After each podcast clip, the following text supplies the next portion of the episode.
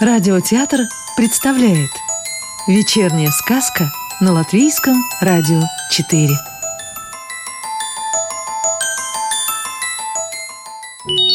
А сегодня слушаем сказки Иманта Зедуниса в переводе Юрия Коваля. Серая сказка. Я серый. Я серый, как мышонок – как птица, как пепел, как пыль. Я серый. Но что бы делали без меня яркие? Где я? Повсюду. Вот растаял снег, обнажилась земля, серо вокруг. Скучно. Весна пока что серая, но вот лопнула. Серенькая скромная почка — расцвела верба.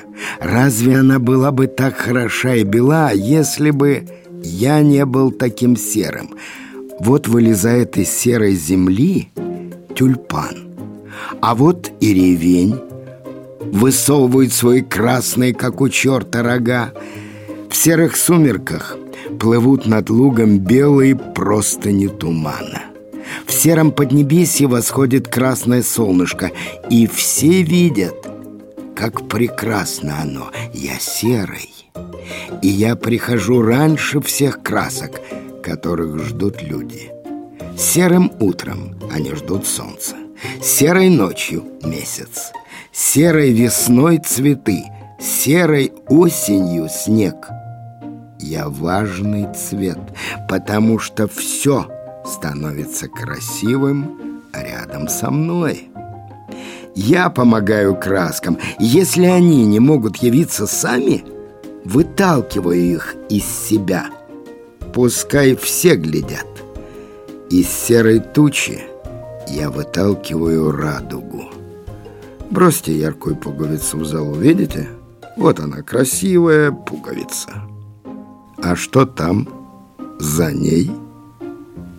Это я, серый. Пестрая сказка. Пестрые бывают разными. Есть большие пестрые, а есть и маленькие.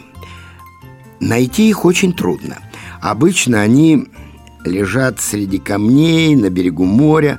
Маленькие пестрые лежат среди гальки А уж большие среди больших камней Ищите в камнях, там вы их найдете Чтобы отличить пестрого от камня надо руку приложить.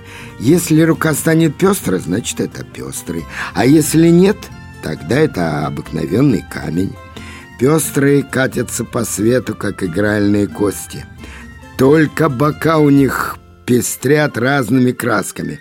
Катятся и катятся, и неизвестно, где остановиться, и главное, каким боком повернуться. Остановятся к примеру, возле мухомора. Тогда и повернуться красно-белым боком. А если возле коровы, тогда уж черно-белым или бело-коричневым. Бывает какой-нибудь пестрый, закатится и к поросятам. Недаром некоторые поросята черным пестрят, пестрые кошки и собаки, божьи коровки и даже змеи. Все это пестрый. А видали вы форель или лосось? Вон как здорово напестрил пестрый. Такие красивые точечки и крапинки. Загляденье. Все пестрые бабочки, птичьи яйца раскрашены пестрым. И птицы тоже. Как только у птенца вырастают перышки, пестрый тот как тот. Латыши часто говорят, он пестрый, как живот дятла. Так вот и живот у дятла пестрый испестрил. Или вот один человек спрашивает другого, как ты живешь? Пестро. Понятно, что к этому человеку пестрый прибился и все путает. Ну, например, утром надела Илза-то белое платье, пошла в лес гулять, и села на чернику. Или вот Янис начал писать, да и уронил кляксу. Стал ее стирать, вторую ляпнул. От волнения. На две кляксы выкатились из его глаз три слезы. Как дела, я не спрашиваю. Пестро. Когда на дороге прокалывается у машины шина, когда с самого утра куда-то опаздываешь, когда маленький брат хватается за угол скатерти и все стягивает со стола на пол, тогда пестро. Люди говорят «пестрая жизнь». Это значит, что были в жизни белые дни и черные дни, желтые дни зависти, синие дни надежд. Попросите бабушку, и она вам расскажет про пестрых. Она часто говорит «ребит в глазах», «пестрит в глазах». Она хорошо знает пестрых. У нее длинный и пестрый век. Что луна пестрая, это вы, наверное, давно заметили. А кто не заметил, пусть приглядится. Получше в круглые ночи полнолуния. На Луне еще раньше космонавтов пестрый побывал. Ученые говорят, что и солнце пестрое, на нем есть пятна. Каков пестрый? Даже на солнце пробрался. Да кто он вообще такой? Почему он около этой собаки остановился, эту тетрадку испестрил, эту корову назвал пеструшкой? Почему у одного мальчишки есть веснушки на носу, а у другого нет? Вот этого я не знаю. Это надо ученых спросить. Я только сказку рассказываю, а ученые пестрых изучают. Если вы не найдете пестрого на берегу моря, среди камней. Сделайте так. Положите вечером на стол открытую коробку с акварелью и поставьте стакан с водой. По сторонам расстелите белые листы бумаги. Утром, когда проснетесь, сразу увидите. Все листы пестро перепачканы. Пестрый ночью играть приходил. Вначале он берет стакан воды – и обливает все краски, каждый акварельный кирпичик. После начинает по ним бегать взад-вперед, как по клавишам рояля, а с клавиш прыгает на бумагу. Одни говорят, это он так играет, другие тренируются. Лучше всего пестрого знают художники.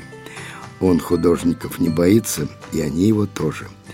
Когда художник пишет картину, пестрый сидит на палитре, насвистывает и краски смешивает. Пестрый помощник художников. Недавно я печку перекладывал и хотел договориться, чтобы один пестрый приятель художника Земзариса пришел ко мне глину месить. Ничего не вышло. Земзарис спросил Пестрого, не желает ли он пойти к Зьяданису глину месить. А пестрый говорит, пусть Зедонис сам месит или позовет Серого. Пестрый не станет все краски смешивать в один цвет, а вот что-нибудь серое красиво разукрасить, пожалуйста. Ну, хватит. Нельзя такие пестрые сказки так длинно писать. В глазах начинает рябить. Когда вы эту сказку будете читать, Время от времени поглядывайте в зеркало. Как там глаза? Не стали ли рябыми? А если они рябые или пестрые, отдохнуть надо. Сказку читал актер Рижского русского театра имени Михаила Чехова Яков Рафальсон. Новую волшебную историю услышите завтра.